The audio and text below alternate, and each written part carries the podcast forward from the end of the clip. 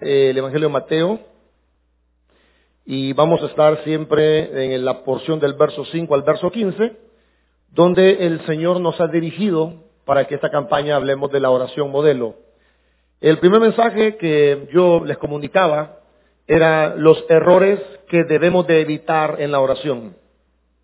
Y nos dimos cuenta que uno de los errores era la hipocresía. ¿Se acuerdan? Otro de los errores eran las vanas repeticiones.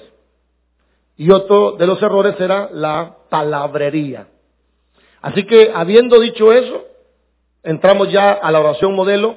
Y lo primero que vamos a encontrar es que eh, vamos a encontrar la paternidad de Dios en la oración. Y esto de hablar de que Dios es Padre no es tan fácil. Y no es fácil porque yo le puedo asegurar que muchos de los que están aquí no tuvieron papá. Y también le puedo decir que muchos de los que están, aquí hoy no tuvieron un buen papá. Y también podría decirle que por muy buen papá que haya tenido, tenía también sus debilidades.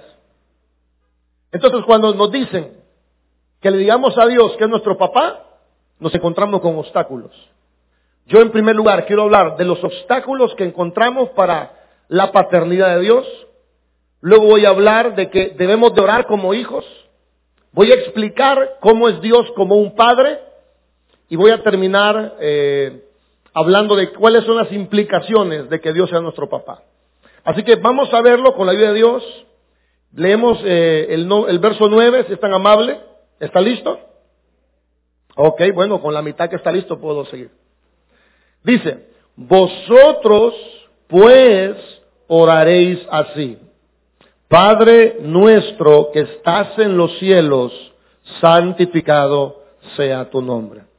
¿Podemos leerlo todos? Vamos a ver, dice, vosotros pues oraréis así.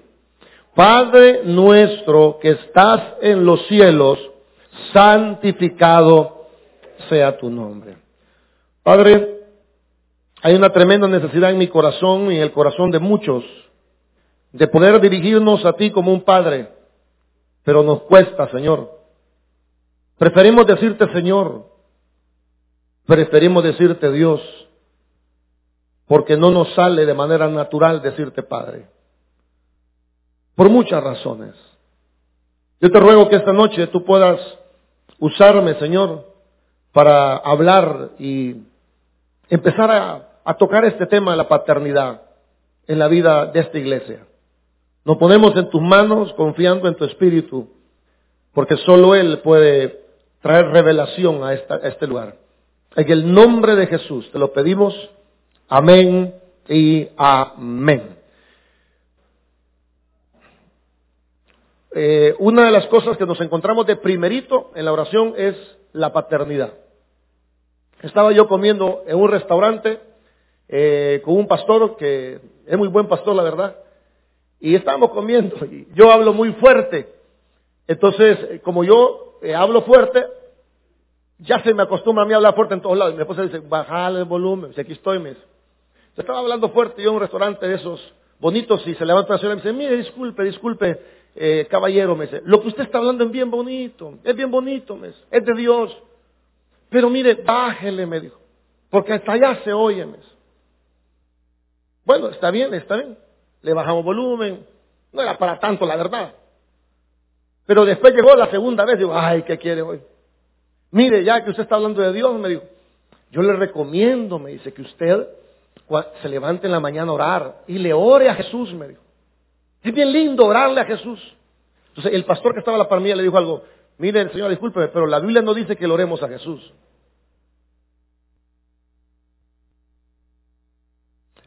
Jesús dijo, cuando ustedes oren, digan.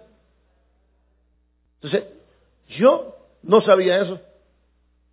¿Cuántos se acaban de enterar que no hay que orarle a Jesús? Suena raro, ¿eh? ¿Sabe por qué suena raro? Porque nos es más fácil orar a Jesús, a Dios, al Señor, que orar al Padre. Y hay razones, hermano. Una de las razones por las cuales a muchas personas eh, evaden la palabra padre es porque hay una, hay, hay una falta de estudio sobre la paternidad de Dios en las iglesias. Le hago una pregunta. ¿Hace cuánto no escucha usted un sermón que hable de la paternidad de Dios? ¿Hace cuánto usted no escucha una serie de sermones que hablen de la paternidad? Y por esa razón la iglesia eh, le cuesta decirle a Dios Padre, porque en primer lugar hay una falta de instrucción bíblica acerca de la paternidad. Ahora, en segundo lugar, hermanos, falta que nosotros le pidamos a Dios que nos revele su paternidad. Porque yo puedo predicar 50 mil sermones de la paternidad. Pero la paternidad no es algo que se da como una información. La paternidad tiene que venir como una revelación a cada una de nuestras vidas. La gente está orando por sanar, la gente está orando por un carro, la gente está orando por una casa, la gente está orando por viajar, la gente está orando por ganar más, la gente está orando por rebajar, pero nadie está orando por entender la paternidad de Dios. ¿O me equivoco? Todas nuestras oraciones giran alrededor, Señor dame, Señor sáname, Señor provéeme, Señor ayúdame. Pero nadie dice, Señor, revélame tu paternidad. En tercer lugar, otro obstáculo que tenemos es que eh, se ha roto, se ha roto el diseño de Dios en la familia. ¿Cómo se lo compruebo? Bueno, en la familia, eh, hoy en día podemos verlo, lo normal sería, lo normal, el orden de Dios es que haya un papá y una mamá. Pero veamos la familia cómo están hoy. O cómo fue su familia. ¿Sabe? Muchas familias se han criado fuera del diseño de Dios. Es decir, muchos de ustedes no tuvieron papá, se quedaron solo con su mamá o solo con su abuela, y eso afecta la comprensión de la paternidad de Dios. Ahora, no es que usted quiera, o, no es que usted quiso no tener papá. Ya voy a hablar porque faltó papá. Otros tuvieron papá, pero fueron papás que hirieron a sus hijos. Entonces, hablarle de que Dios es un papá nos va a costar porque la imagen que tenemos de papá nosotros es una imagen muy distorsionada. Otros tuvieron muy buenos papás, pero por muy buenos papás que han tenido, siempre tenían debilidades. Porque de que el ser humano pecó, no hay y no existe ningún papá que sea perfecto. ¿Por qué no tuvieron papá muchos de nosotros? Bueno, primero, porque Satanás cegó y ciega la mente de los hombres para que no se hagan responsables de sus hijos. Hay muchos hijos aquí hoy y en el mundo entero que son producto de una relación de ocasional y el papá ya no apareció.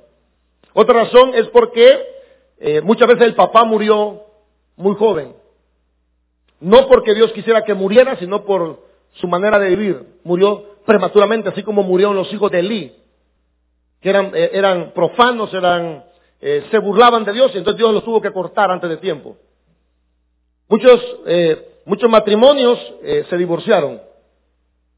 Entonces están mujeres con sus hijos sin padre. Algunos tuvieron papá, pero era alcohólico. Entonces, su papá fue alcohólico, entonces usted lo que vio fue a un papá en una condición que yo les aseguro que no se quieren ni acordar muchas veces de algunos episodios de su papá. Otras veces el varón, el hombre de la casa se va a Estados Unidos, viaja, emigra. Entonces deja a los niños. Yo hace poco hablé con una pareja y la, señora tenía una niña y estaba embarazada, hermano. Y me dice el, muchacho, eh, mira, este, me dice, quiero que ores por mí. ¿Y qué pasó, hermano? Me voy para otro país.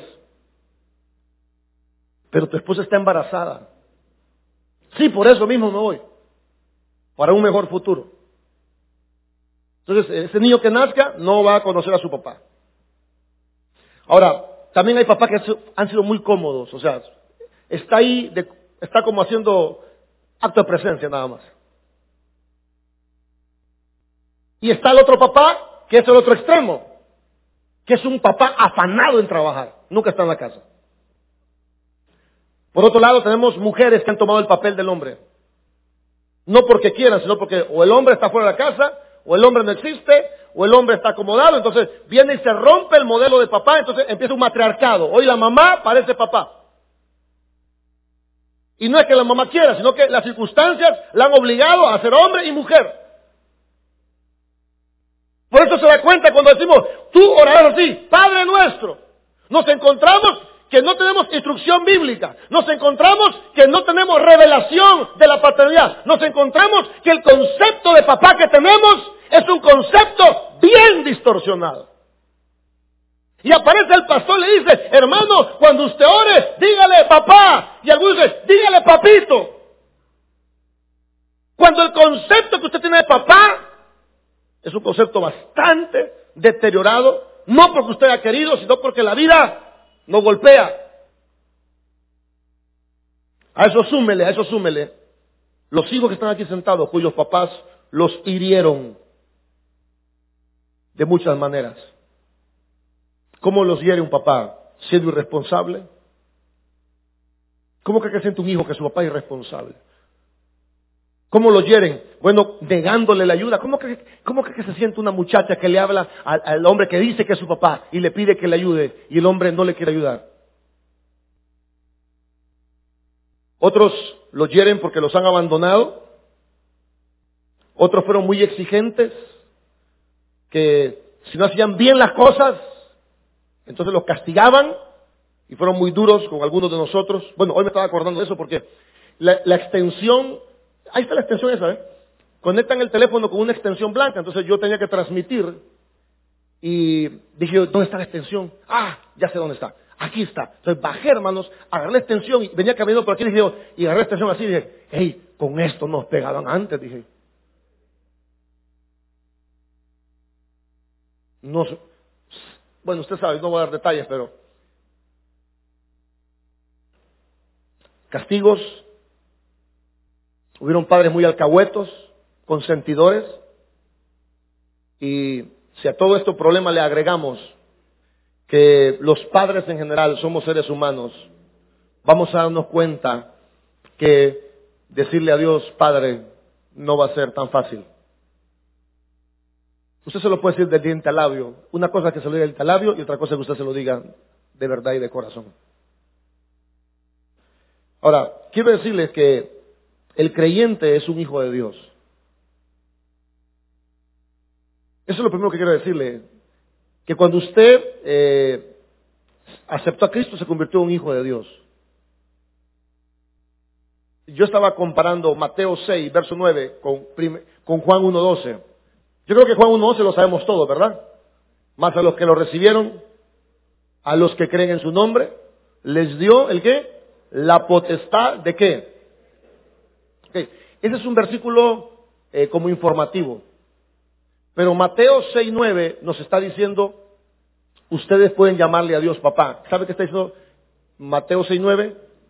Cuando usted recibió a Cristo, efectivamente hubo una adopción el día que usted recibió a Jesús. Y si usted es cristiano, debe saber que el cristiano se ha convertido en un hijo de Dios.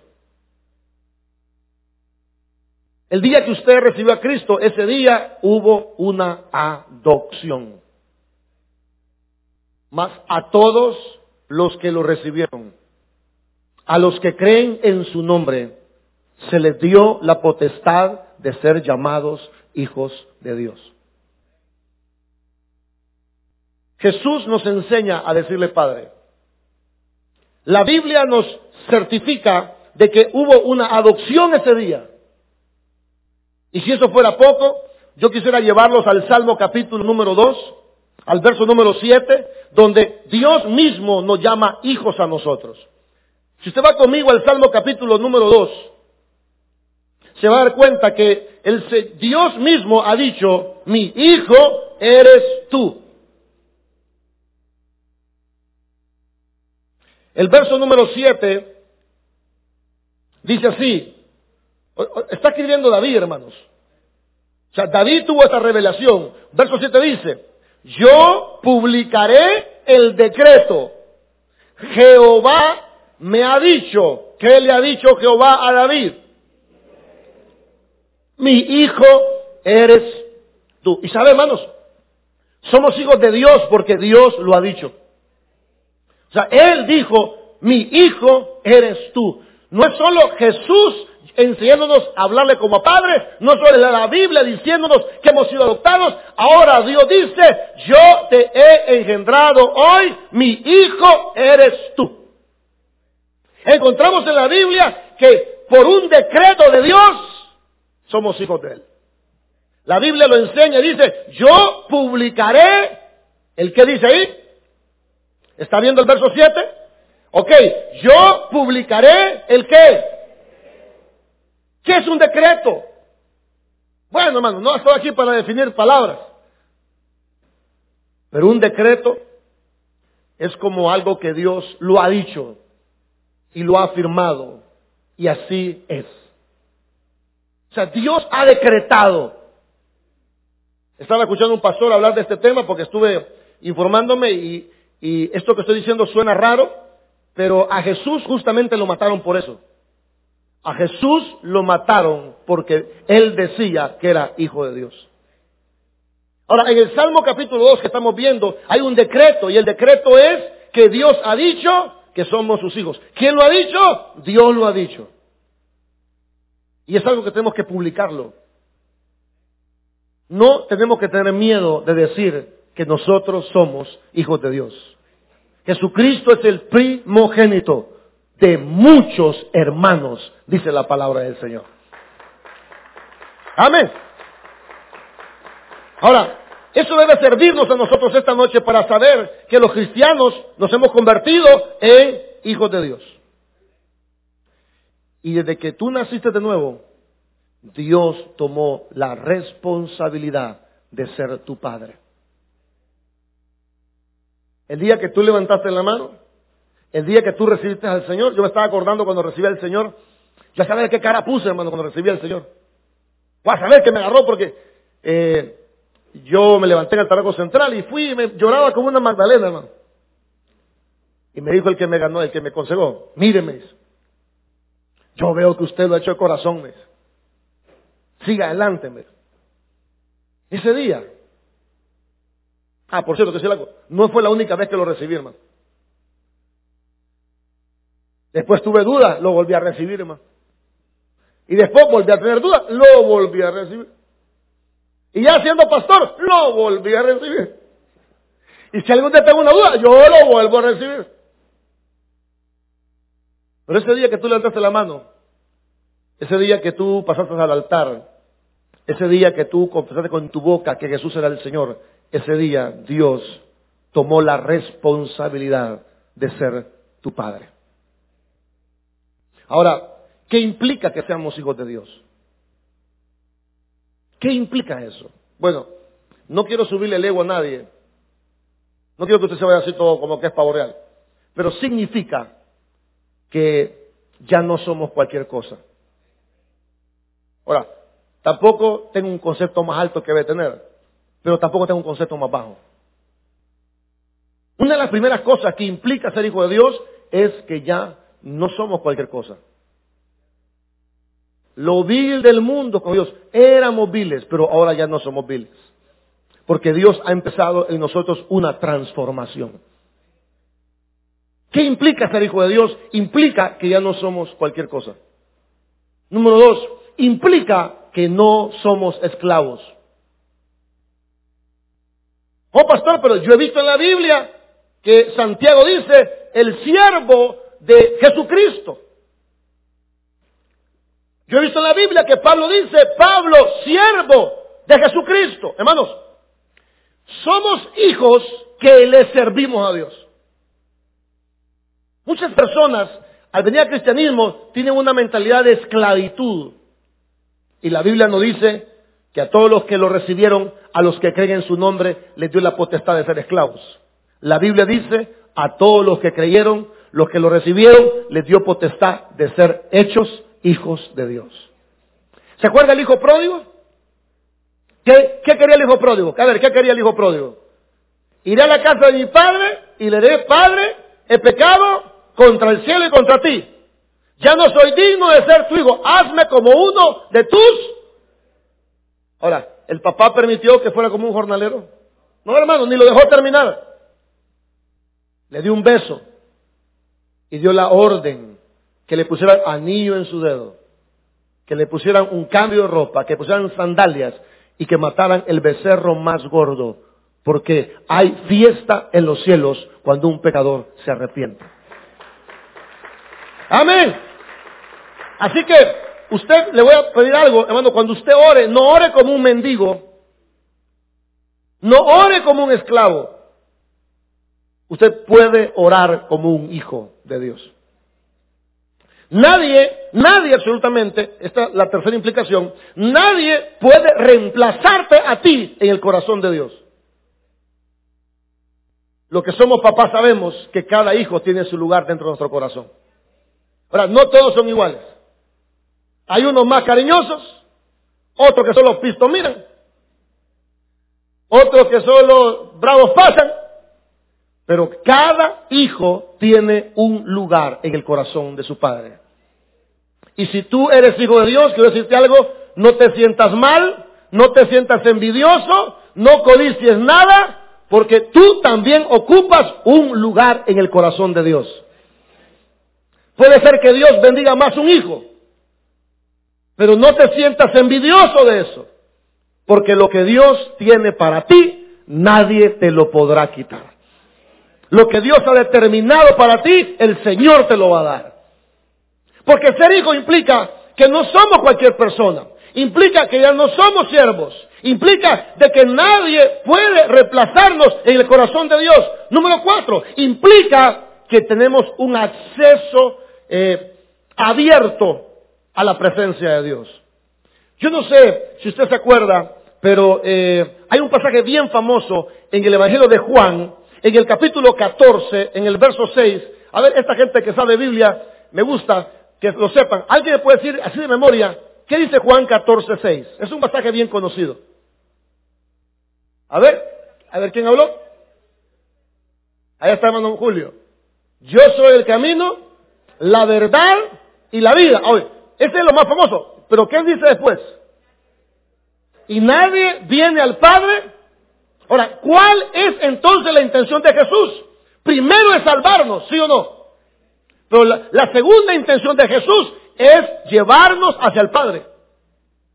Yo soy el camino, la verdad y la vida, y nadie va al Padre, porque la intención de Jesús, hermano, escúcheme esto, la intención de Jesús es llevarnos hacia el Padre. Por eso la carta a los hebreos dice, entremos pues, como dice Hebreos, entremos confiadamente.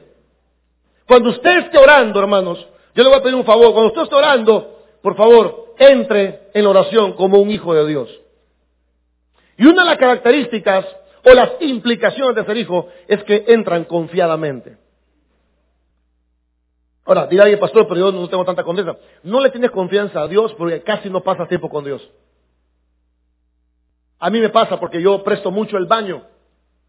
Entonces, a veces voy donde un amigo y le digo, yo vale pensarlo, va. Cuando usted no tiene confianza, usted lo piensa dos veces. Le digo, no le digo que me lo preste. Le digo, no le digo, no me voy a aguantar, me voy a aguantar. No, ya le voy a decir, no me voy a aguantar. Y ahí luchando. Pero cuando usted ya lo tiene confianza, hermano, si medio lo visto, mira, préstame el baño. Porque la confianza también se gana pasando tiempo con las personas. Un, paréntesis. Eh, no, no, no se comunica solo por WhatsApp. Nos hemos hecho expertos en los WhatsApp. Tenemos que dejar a un lado el WhatsApp y empezar a comunicarnos cara a cara, frente a frente con las personas. Estamos en una sociedad donde nos hemos vuelto expertos para mandar WhatsApp. ¿Sí o no? Nos hemos vuelto expertos para mandar correo. Hermano, disparamos desde el correo, disparamos mensajes. ¿Sabe por qué somos así? Porque queremos evitar la plática cara a cara con otra persona. Y no hay cosa más linda que platicar cara a cara con otra persona. ¿Sabe por qué? Pues dale un fuerte aplauso a Dios si quiere. ¿Sabe por qué? Porque cuando usted habla cara a cara con alguien, hay, hay un lenguaje que no se puede entender en WhatsApp. Es un lenguaje de los ojos. Es un lenguaje de la postura física. Es un lenguaje, hermanos, de la forma del rostro. Entonces, muchas veces nosotros, pastor, ore por mí, pastor, ahí le pongo la petición, ore por mí. Hermano, llegó el momento en que tú cultives tu propia relación con Dios. Porque sos hijo. Y si sos hijo, tenés una entrada eh, abierta hacia el Padre. Ese era el propósito de Jesús. Que nosotros habláramos confiadamente. ¿Confiadamente de qué? De nuestras necesidades. O sea, Dios quiere que nosotros le hablemos abiertamente de nuestras necesidades. Muchas veces nosotros queremos ocultar la información a Dios y es por la falta de confianza. Pero tenemos que entender que si somos hijos, entonces eso implica que tenemos entrada hacia el Padre. Eso implica que usted puede hablarle confiadamente. Yo sé que ustedes tienen amistades, o al menos espero que usted le puede contar abiertamente todas las cosas. ¿Tiene gente así usted? Yo estoy cultivando algunas amistades. No me he soltado del todo, pero ya, ya solté un par de amarras. Pero yo le aseguro que usted tiene amistades donde usted le cuenta abiertamente todo lo que siente. Si no tiene una persona, debería buscar una. Porque los papás nos enseñaron que no le contemos a nadie. Pero la Biblia dice que en todo tiempo ama al amigo y es mejor que un hermano en tiempo de angustia. Entonces, hay gente que usted le habla con apertura. Yo quiero, bueno, cuando usted ore, que usted pueda hablar como hijo con toda la confianza. Que usted pueda hablar a Dios con toda la confianza de qué? De sus necesidades. Fíjese, hermanos, Jesús nos dio la salvación, el Espíritu Santo nos da dones, pero Dios nos da la herencia. Una de las cosas que implica ser hijo de Dios no solo es la confianza de la cual acabo de hablar unos minutos atrás, sino que también implica que tenemos derecho y parte en la herencia. ¿Qué fue lo que el hijo pródigo le pidió al papá? Dame. Cuando se muera su papá, ¿qué va a pasar? Además del dolor normal, ¿sabe qué va a pasar? Que si su papá tuvo hijos allá desperdigados, van a aparecer. Ahí van a conocer a sus hermanos. ¿Y sabe por qué van a aparecer? Porque el Señor tiene un terrenito. ¿Cierto o no es cierto?